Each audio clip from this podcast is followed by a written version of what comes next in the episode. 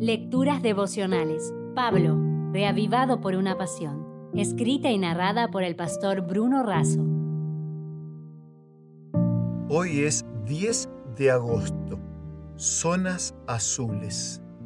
En Filipenses 2, 15 y 16 leemos, Para que seáis irreprochables y sencillos, hijos de Dios sin mancha en medio de una generación maligna y perversa en medio de la cual resplandecéis como lumbreras en el mundo, asidos de la palabra de vida, para que en el día de Cristo yo pueda gloriarme de que no he corrido en vano, ni en vano he trabajado. Matías Baoso publicó en Infobae el 9 de febrero de 2020 los resultados de una investigación científica que identifica a ciertas regiones del mundo como zonas azules lugares donde muchos superaban en décadas la expectativa de vida y los índices de enfermedades coronarias, cáncer y demencia senil eran inferiores. Estos sitios fueron llamados así porque un astrofísico especializado en demografía, Michel Polain, y un prestigioso gerontólogo italiano, Gianni Pes, se dedicaron a indagar en qué lugares del mundo vivían las personas de mayor edad. Cuando lo encontraban, lo marcaban con un círculo azul. Una de esas zonas se encuentra en Cerdeña, Italia. Allí varios de los casi mil habitantes tienen más de 100 años. Un milagro de la longevidad. Años más tarde, el periodista Dan Boedner, un apasionado por la vida sana, salió a buscar otras zonas azules.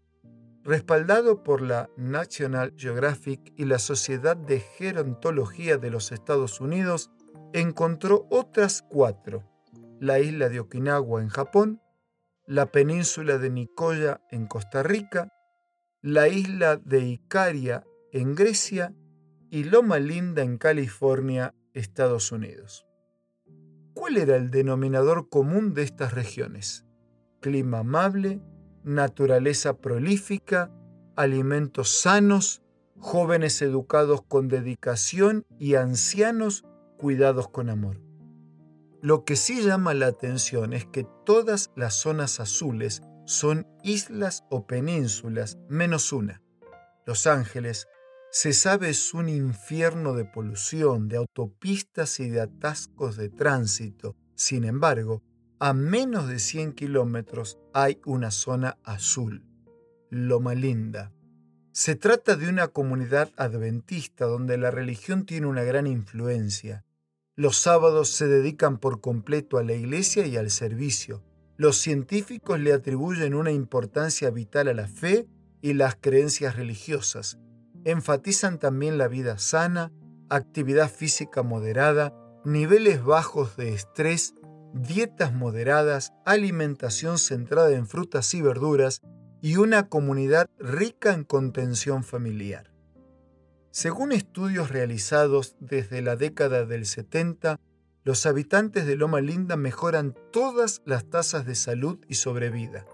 No se trata de una genética favorecida, sino de un estilo de vida.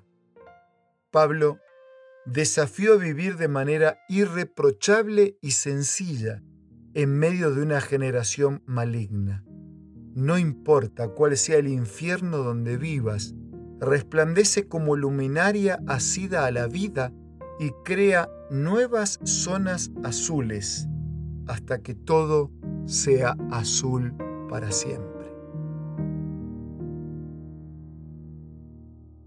Si desea obtener más materiales como este, ingrese a editorialaces.com.